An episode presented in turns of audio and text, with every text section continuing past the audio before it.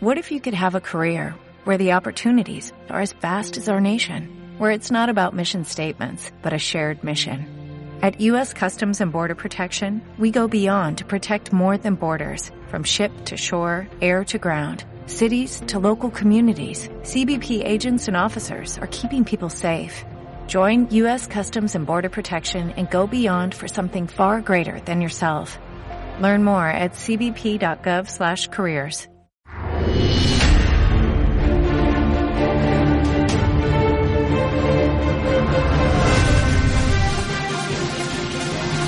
Pedro Sánchez da por rota la negociación con Iglesias. Lo ha hecho público esta misma mañana en una entrevista en la cadena SER, en la que ha tachado de mascarada la consulta a las bases que ha organizado el líder de la formación morada. A través de este tuit, el presidente en funciones ha dicho que ha hecho cinco propuestas a Unidas Podemos. Dice además que en la última ofreció incorporar perfiles cualificados de Unidas Podemos al Consejo de Ministros. Le ofrecí por primera vez en los 40 años de democracia un candidato a la presidencia del gobierno le ofreció la incorporación de determinadas personas de Unidas Podemos con cualificación para poder liderar algunos de esos departamentos al eh, Consejo de Ministros. Él dijo que no, no solamente dijo que no en esa conversación privada, sino que al día siguiente, en una entrevista en la Radio Televisión Española, calificó de idiotez, y además lo dijo así, idiotez, esta propuesta. Y precipitó también una consulta que se dio a conocer por la tarde ante los medios de comunicación. Pues esas eran las palabras de Pedro Sánchez. Después de escucharle saludamos ya a nuestros invitados de hoy. José Luis Escobar, ¿qué tal? Muy buenas tardes. Hola, muy buenas tardes. Gracias por invitarme. Y Lucio Muñoz, ¿qué tal? Muy buenas tardes. Muy buenas tardes, Javier. Muy buenas tardes, José Luis. Como siempre os digo, un placer y encantado de estar aquí de nuevo. Bueno, pues estamos viendo que desde abril, que fueron las elecciones, eh, lo que tenemos a día de hoy es un lío monumental, los partidos políticos que no se ponen de acuerdo, un sistema electoral que es un auténtico desastre, están dejando ver además a las claras, José Luis, que aquí lo que importa es cuántas sillas me llevo yo y cuántas sillas te llevas tú. Se está empezando a hablar de cambiar el sistema electoral, en fin, tenemos un lío monumental en España y además igual hasta elecciones dentro de unos meses. Bueno, eh, es que el sistema electoral ha, sido, ha funcionado bien en el sistema de partidos, en el sistema partidocrático, en el sistema de partidos de Estado, mientras ha beneficiado a los dos grandes partidos. Ahora resulta que se han metido nuevos partidos y esto está perjudicando a los dos grandes partidos. Luego, lógicamente, el estado de partidos tenderá a cambiar eh, la ley electoral. Pero ahora yo me pregunto, muchos de los votantes de Podemos se estarán preguntando dónde ha ido mi voto. Es parodiando a, aquella famosa eh, poesía de Becker. Los suspiros son aire y van al aire, las lágrimas son agua y van al mar. Dime cuando voto en la urna. ¿Sabes tú dónde va el voto? Pues, pues, en este caso, dónde va lo han dejado bien claro los, en las negociaciones que ha tenido Sánchez con Pablo Iglesias. Y dónde va es a cargos ministeriales. Por cada cargo ministerial que logre Podemos, Unidas Podemos, pues logrará eh, nombrar a todos los directores generales de ese departamento, de ese ministerio y a los secretarios de Estado. Y a su vez podrá nombrar pues, a, a los inspectores, a todos los cargos de libre designación. Con lo cual, el voto de Unidas Podemos ha ido eh, a, bueno, iría a facilitar que Pablo Iglesias colocara allí pues a gente del partido, a gente de la familia, etcétera, etcétera. De igual modo, los votos del PSOE que ha logrado gobernar, pues irán a los ministerios y con ellos pues a, todos los eh, secretarios de Estado, directores generales y cargos de libre designación que son infinitos. Y no solamente esto, también con en las empresas que logran adjudicaciones con la administración, también a, las encomiendas de gestión, que son otro, sistema de dar em, del dornajo de los amigos y familiares de los de los políticos que ganan elecciones, etcétera. Y es aquí donde van. Eh, decían que la casta, yo recuerdo que Podemos nace del 15M y el 15M el, principal, la principal reivindicación era no nos representan. Bueno, pues ya han pasado los años, Podemos 15M, los que representaban al 15M, han llegado a, a tener una cierta cuota de poder. ¿Y qué, qué es lo que han pedido? Han pedido más justicia social, han pedido mayor representación a los, de los ciudadanos. ¿Qué han pedido? ¿Mayores libertades acaso? No. Han pedido una vicepresidencia o unos ministerios. Mira, en, en Europa la, la clase política se puede llamar casta. En Italia, en Grecia y en España hay que llamarla mafia. Bettino Craxi, que fue el primer ministro italiano, decía que si se arrancara la mafia del Estado italiano, se arrancaría con ella las raíces mismas del Estado italiano. Este hombre tuvo la, medalla, la gran medalla de Carlos, de Carlos III, de, la orden de Carlos III, eh, dada por, el rey de España, que terminó, murió en Argel huyendo de la justicia italiana, eh, perseguido por manos limpias en el año 2000. Esto es lo que hemos creado, la, la, clase política que hemos creado, la mafia política que hemos creado en el sur de Europa. Decías, José Luis, una cosa muy importante, el no nos representan, ¿verdad? Que el lema que se hizo tan famoso eh, pues hace unos años, en el 15M. Y lo cierto es que tampoco nos representan que, como tú bien decías, están preocupándose solamente de sus asientos y les importa tres pepinos que España esté en un gobierno eh, durante pues bueno, tres, cuatro meses o los que haga falta. Ahora mismo tenemos un gobierno en funciones. Eh, Lucio, yo quisiera saber cuáles son las consecuencias que puede tener a nivel económico para España tener un gobierno de estas características. ¿Cuáles son las limitaciones que tiene a día de hoy el gobierno y, esto podría afectar en la economía del país? Sí, eh, por supuesto. Eh, lo que ocurre es que aquí hay que diferenciar algo muy importante. Si tuviéramos un gobierno con un proyecto político-económico para España, pues evidentemente esta parálisis legislativa que produce un gobierno en funciones eh, sería pues eh, totalmente improductivo. Pero en este caso, con el gobierno que tenemos, yo creo que la economía funcionará mejor si está en funciones que si aplica eh, su programa, en este caso económico. Por tanto, creo que, nos irá mejor así, de esta manera. Y explico por qué. A nivel jurídico, el gobierno en funciones eh, se regula en el título 4 de la Ley 50-1997 del 27 de noviembre de gobierno y se constituye en cinco supuestos. Tras la, celebración de elecciones generales, tras la pérdida de una cuestión de confianza por parte del presidente de gobierno, tras la adopción de mayoría absoluta por parte del Congreso en una moción de censura, tras una dimisión de un presidente o tras el fallecimiento del, del presidente. Y sus funciones, como decía antes, se capacitan eh, o sus capacidades se limitan, perdón, al despacho ordinario de los asuntos eh, públicos, eh, sin adoptar medidas, salvo en casos extraordinarios. Por ejemplo, los, los, los famosos Real Decretos Leyes, por razones de interés general, que en el caso de este gobierno, en funciones, los, los, decretos, los decretos leyes que, que aprobó no fueron en función de, una, de un interés general, sino de un interés electoral. Pero bueno, esta, está, esta es una de sus facultades.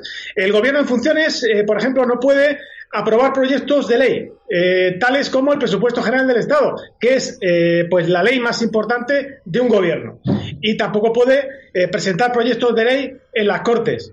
el presidente, por ejemplo, no puede ni proponer al rey la disolución de las Cortes, que es una capacitación suya, ni puede plantear una cuestión de confianza, ni puede proponer al rey el planteamiento de un referéndum consultivo. Aquí entra algo muy importante, que es la Diputación Permanente. Este órgano eh, asume, tras las elecciones, eh, todas las facultades que en relación con la aprobación de decretos leyes atribuye el Congreso, al Congreso de los Diputados el artículo 86 de la Constitución española.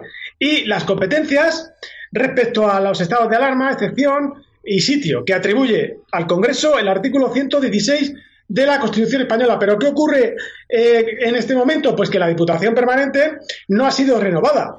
Por tanto, esta es la razón eh, por la cual eh, en este momento no, se ha podido reprobar al ministro del Interior por lo sucedido en el orgullo gay.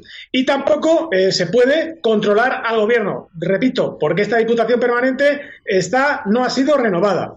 Esto es un, un déficit de este gobierno en funciones. Y en cuanto a la economía, pues eh, como, he empezado al principio de la exposición, eh, llevamos seis meses de, gobierno, desde la disolución de las Cortes, eh, y el país sufre una parálisis legislativa que si tuviéramos un, un, gobierno con un proyecto político-económico que pudiera desarrollar España y pudiera aportar valor, pues evidentemente afectaría a la gestión económica, pero no es el caso. Pero como decía antes, lo más importante es la aprobación de los presupuestos generales del Estado, que es la ley más importante que puede aprobar un gobierno. No lo puede hacer en funciones. Tampoco puede tramitar, por ejemplo, el techo de gasto o el compromiso de, senda fiscal que hay que remitir a Bruselas. Eh, no puede aprobar nuevos impuestos. Eh, por eso es mejor que estemos en funciones, porque si aprueba nuevos impuestos, evidentemente, con la batería de impuestos que ha preparado este gobierno, pues eh, la asfixia fiscal para la economía productiva sería, produciría un deterioro enorme a nuestra economía. Por eso digo que mejor que sigamos en funciones. Y no, recordemos que estamos con los presupuestos prorrogados desde 2018 y podríamos estar así hasta 2020. Eh, un gobierno también sin cuentas públicas, pues evidentemente eh, pone en riesgo las calificaciones crediticias de nuestro país. Eh, por no hablar de la financiación autonómica, que también está paralizada. otra, otra cuestión, las transposiciones europeas a nuestras leyes también están paralizadas. Esto supone que nos pueden penalizar si no cumplimos con los plazos que corresponden a cada una de las transposiciones. También hay un bloqueo de pensiones desde inmovilizadas desde el Pacto de Toledo, pero tal y como me, he relacionado antes en relación a los impuestos, pues mejor que esté así, porque si se aplica eh, los parámetros que ha impuesto este gobierno para aplicar a las pensiones, es decir, eh, indexarlas o, vincularlas al IPC, pues evidentemente eh, las pensiones son insostenibles a largo plazo con este planteamiento. Así que mejor que estén bloqueadas. Y el pacto del agua, por ejemplo, pues también no puede salir adelante sin un gobierno de consenso. Eh, ¿Qué ocurre? Pues evidentemente eh, que hay un sistema eh, que este gobierno va a potenciar, este gobierno funcione si, si, si consiga gobernar o, ahora en julio o en, o en unas nuevas elecciones que se convocarán en, noviembre, pues evidentemente este sistema que quiere potenciar, que ya está implantado en España, pero lo quiere potenciar más, consiste en asfixiar eh, económicamente a las pymes y a los autónomos, asfixiar eh, vía impuestos a través de una policía fiscal que se llama agencia tributaria y ese dinero, ese dinero que se extrae y que se roba a la economía productiva, sobre todo a las pymes y a los autónomos, pues va destinado a las redes clientelares del PSOE, como pueden ser todos los enchufados por el PSOE en las administraciones públicas, que son, pues pueden ser hasta un millón de personas los que están enchufados en las administraciones públicas, también las ha enchufado el PP, pero sobre todo ha sido el PSOE. Todo ese dinero que se, que se, que se roba a las pymes y a los autónomos va destinada va destinado a estas redes clientelares improductivas para España, pero que son votos para el PSOE. Este es el sistema económico que está implantado en España y que este gobierno quiere potenciar. Por tanto, mejor para la economía de España que estemos, que siga habiendo un gobierno en funciones, aunque evidentemente no es la mejor situación. Pues, eh, por cierto, hablando de sistemas, hay un sistema que es el electoral del que se está hablando mucho precisamente por estos bloqueos que estamos sufriendo en los últimos tiempos desde que se crearon estos nuevos partidos. Eh, se ha hablado de implantar en España un sistema similar al de Grecia, que implica un bonus de 50 diputados al partido que obtenga más votos. También se ha estado hablando, eh, pues bueno, de otro tipo de, de sistemas y me ha llamado mucho la atención cuando se ha intentado hablar de la segunda vuelta. Sin ir más lejos, hace unos días Susana Díaz hacía una referencia a esta segunda vuelta y lo hacía en Onda Cero en estos términos. Sabe que yo soy partidario desde hace años, lo hemos hablado en alguna otra entrevista de la doble vuelta. Creo que ya llega la hora. Yo creo que es el momento de cambiarlo porque no nos podemos acostumbrar al bloqueo. Claro, se habla de una segunda vuelta eh, tipo a Francia. Lo que ocurre es que nadie habla de si esa segunda vuelta se va a producir en unas elecciones legislativas o en unas elecciones en las que estamos eligiendo presidente, José Luis, porque eh, todo el mundo habla de Francia, pero nadie sabe que las legislativas son unas elecciones y que las elecciones a presidente son otras.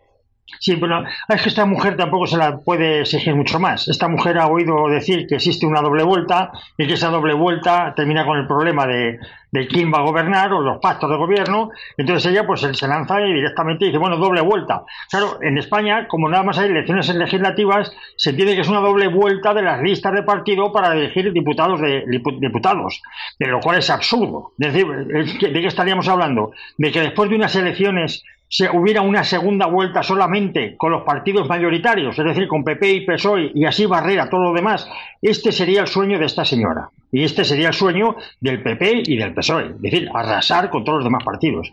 Mira, para hacerlo como, como Dios manda, es, habría que hacer, realizar unas elecciones al presidente de Ejecutivo, presidente de Gobierno. Bien. Y efectivamente a doble vuelta. Entre los dos o tres o dos que, hubieran sacado más votos, se hace una doble vuelta y ya se elige uno. Y ese uno forma gobierno y se acabó Santas Pascuas. No hay más negociaciones ni más historias. Así está en Francia o en Estados Unidos o en Inglaterra. Pero claro, eso es para elegir al presidente ejecutivo. ¿Qué pasa con el legislativo? Pues habría que elegir a doble vuelta el, el diputado de distrito cada 100.000 habitantes aproximadamente se elige a un diputado de distrito y, si salen, eh, lo mejor sería doble vuelta para, que saliera uno y todo caso nombrar un sustituto, pues si acaso hay que deponerle porque no obedece a, su, a los votantes, a sus votantes, al de distrito. De este modo se acaba con todos estos problemas. Pero ahora, ¿cuál es el problema que tienen los partidos políticos para permitir esto? Que los partidos políticos perderían el poder que tienen el, Partido Socialista, por ejemplo, en este caso, perdería el poder sobre los diputados de distrito y sobre el presidente del gobierno, que ha ganado unas elecciones y ya se independiza del partido. Si quiere seguir eh, como presidente del gobierno, tiene que hacer lo que, lo que considere para, para, para mm, mantenerse en él, no lo que diga el partido. Igualmente pasaría con los diputados de distrito. Estas fórmulas se oponen tajantemente los partidos en España porque pierden el poder que tienen. En cualquier caso, y volviendo al fatídico sistema español de pactos que tenemos para elegir gobiernos. Si finalmente hay un acuerdo entre el Partido Socialista y Podemos, cosa que a día de hoy por lo menos parece poco probable eh, en base a las declaraciones de esta misma mañana del presidente en funciones, pero imaginemos que ocurre, que es investido con Podemos y con los socios independentistas. Finalmente, eh, ocurre otro 1 de octubre en Cataluña, como ya está amenazando el presidente Kim Torra si hay que aplicar un artículo 155 o un artículo 116, nos podemos encontrar con un gobierno que tiene ministros favorables al derecho de autodeterminación y que además tiene una Cámara que le está respaldando con los votos independentistas. Por lo tanto, eh, la situación, Lucio, puede ser completamente caótica. E-, efectivamente, efectivamente, tú lo has definido perfectamente. Eh, de todas formas, eh, yo creo que aunque mm, Pedro Sánchez, creo que ha sido hoy, eh, en unas declaraciones que ha efectuado hoy a la cadena SER, creo que ha dicho que aplicaría el 155 mm, si la ocasión lo requiriera, yo creo que está mintiendo, con mucho respeto, por supuesto lo digo, porque no creo que aplicara ningún 155 a sus socios de gobierno, porque sería una situación contradictoria. Por tanto, se produciría una situación bastante caótica, muchísimo peor que la que le ocurrió a Rajoy, que recordemos que aplicó el 155 en Cataluña y eh, en un escaso margen de tiempo eh, se produjeron las, las elecciones autonómicas. Por tanto, no valió absolutamente casi nada este artículo 155 like que aplicó Rajoy. De todas formas, todavía pueden ocurrir eh, varias eh, posibilidades. Es decir, en el caso que no se produzca la investidura de Sánchez de la semana que viene, en septiembre, en septiembre recordemos que en la tercera semana de septiembre eh, se espera la sentencia del juicio del 1 de octubre.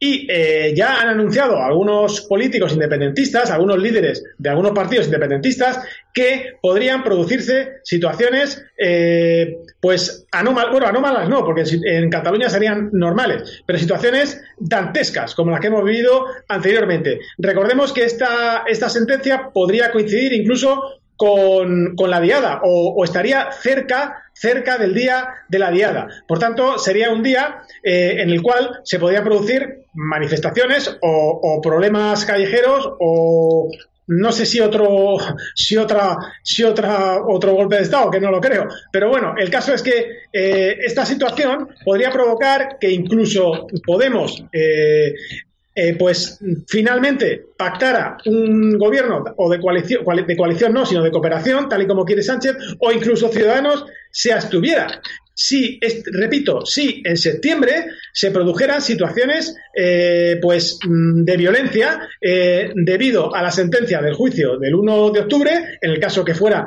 eh, pues calificado los tipos penales como de rebelión y fueran condenados por rebelión los acusados, los procesados. En este caso, repito, podría pactar Podemos con, con, Sánchez y atenerse a, a, las exigencias de Sánchez o incluso podía abstenerse Ciudadanos. Eh, o también podía producirse, por supuesto, lo que acabas de comentar tú, la convocatoria de nuevas elecciones en el caso que no hubiera investidura la semana que viene. Y tampoco eh, hubiera en septiembre o incluso no, no, no darían oportunidad a una segunda investidura, sino que directamente tras la primera se convocaran elecciones. Sí, podría pasar, pero mm, repito, eh, la situación, eh, yo, no, yo no contemplo la aplicación del 155 por parte de Pedro Sánchez. Y sí que contemplo en el caso que haya un gobierno de Frente Popular Independentista, es decir, PSOE, Podemos e independentistas, sí que contemplo eh, cesiones a independentistas catalanes y a, independentistas vascos. Cesiones encaminadas a la independencia de Cataluña y a la anexión del País Vasco a Navarra. Eso es lo que contemplo. No creo que se aplique el 155 ni aunque se produzca una situación, pues, de, denominémosla dantesca.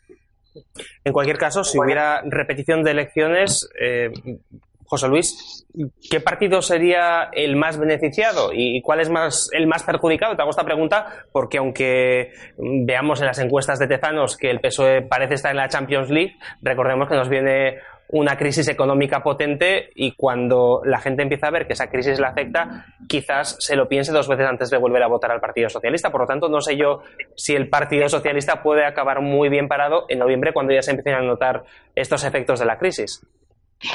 Bueno, yo considero que en el español medio le importa un pito la crisis. Es decir, si el español medio eh, fuera, consciente y fuera coherente con, cuando va a entregar un voto a una urna o siquiera darse un paseo hasta ella, fuera consciente de lo que ha ocurrido con la banca y con las cajas y con el dinero que tiene que pagar de sus bolsillos para, eh, para bueno, para, para, financiar toda la crisis bancaria, todo el dinero que le han robado, si fuera consciente, que debería de serlo, de todo el dinero que sale de su bolsillo para financiar pues las dobles imposiciones, el, sobreprecio de, las, de los precios de los contratos públicos, eh, las financiaciones que están sin, sin eh, justificar, sin decir dónde se ha invertido ese dinero, pues hombre, lo que, eh, lo que haría sería, cuando ver una urna, cambiarse de acera. Pero el español no, el español le da igual en la corrupción, le da igual en la crisis económica y seguramente irá a votar. Él, como siempre. Lo que, ¿Qué ocurrirá aquí? Que puede ser que haya un trasvase de los votos de Podemos a votos del PSOE, porque se han demostrado que los, votantes de Unidas Podemos han visto que sus votos no valen absolutamente para nada. Y que además se han utilizado exclusivamente para conseguir puestos para sus jefes, para el conde de Galapagar y, su séquito. Por lo tanto, sí que puede haber un trasvase de fondos y, por tanto, eh, quizás Sánchez esté, esté mm, presionando para, en este sentido, para unas nuevas elecciones. Pero bueno, lo que está claro, como ciudadano, que es lo que nos interesa, como ciudadano, sabemos que sea cual sea el resultado de unas nuevas elecciones, volveremos a estar en el plato. El que no está sentado en la mesa de negociación está en el plato. Y los ciudadanos estaremos en el plato, pagando las comisiones de, las comisiones de servicio, pagando a los eh, directores generales que pongan los nuevos, los nuevos oligarcas o quien haya ganado la selección, eh, las encomiendas de gestión, todas estas cosas las seguiremos pagando nosotros. Es decir, se repartirán los impuestos que pagamos entre todos. Y ya para terminar, Lucio, porque hay una cosa de la que no se habla mucho cuando se habla de repetición de elecciones y es el costo económico que supone una repetición de los comicios. No solamente el hecho de organizarlas, sino también el regalito, ese bonus que se lleva cada partido, porque tengo entendido, Lucio, que cada partido, por cada voto que recibe, tiene un dinerito extra. Y si hay elecciones ahora, pues se llevarían unos cuantos eurillos por cada voto. Sí, exactamente, Xavier. Así es, como tú, como tú bien dices.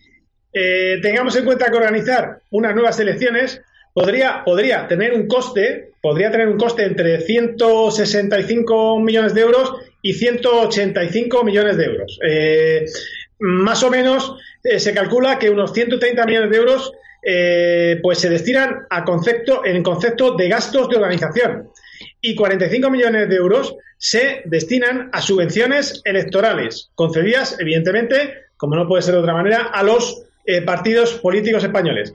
el, precio, por ejemplo, que representó para las arcas políticas, para las arcas públicas, perdón, la repetición electoral última eh, fue de 175 millones de euros.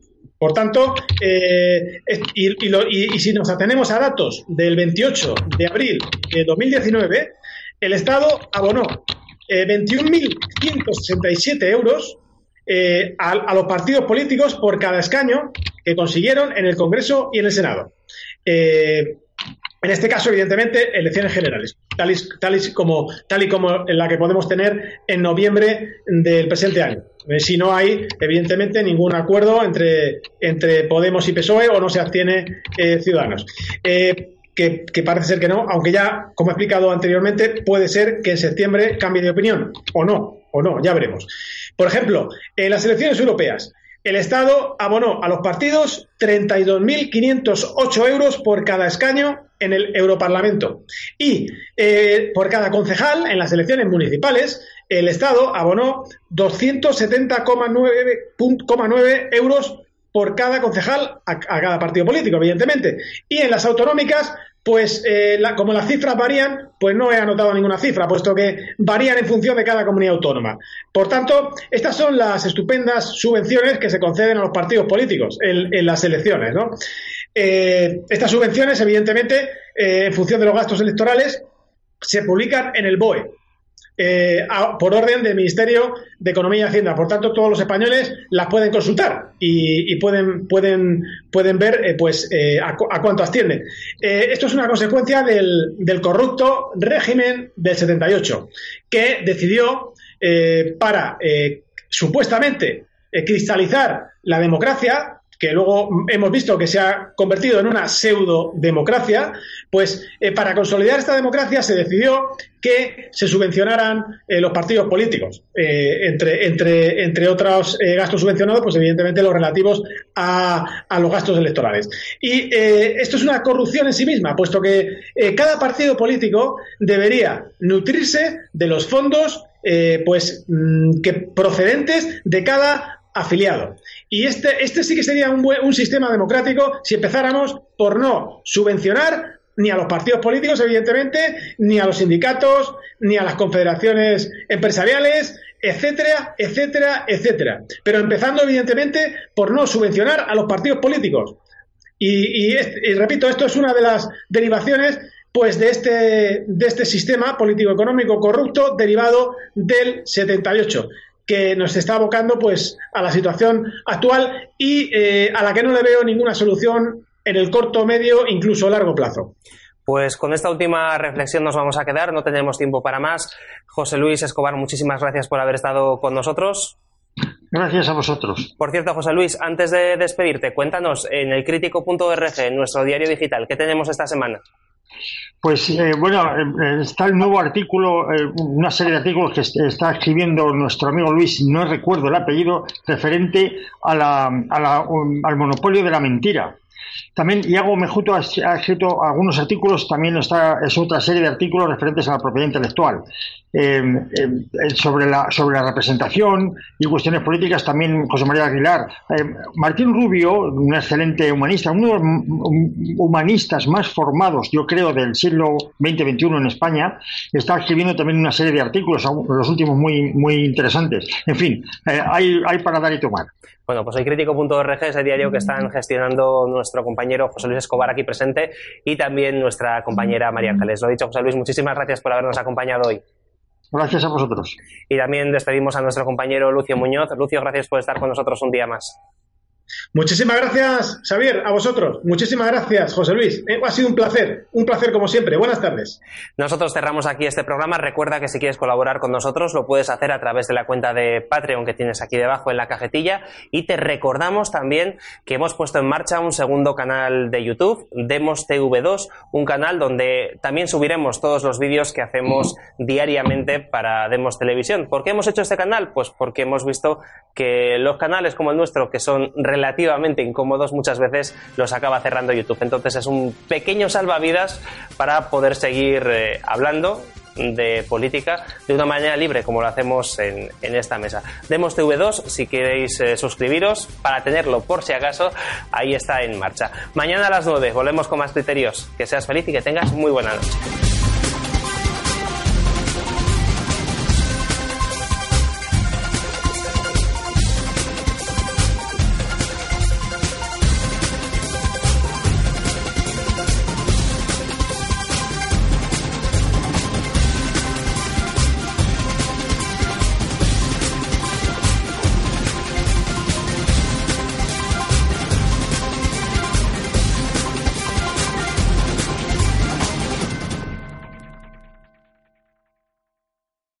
The smell of the leftover tuna fish sandwich you left in your lunchbox over the weekend in a wimpy trash bag. Wimpy, wimpy, wimpy! Blech! And this is the smell of that same sandwich in a hefty, ultra strong trash bag. Hefty, hefty, hefty! Ah, smell the difference? Hefty Ultra Strong has Arm & Hammer with continuous odor control, so no matter what's inside your trash, hmm, you can stay one step ahead of stinky. And for bigger jobs, try the superior strength of Hefty Large Black Bags.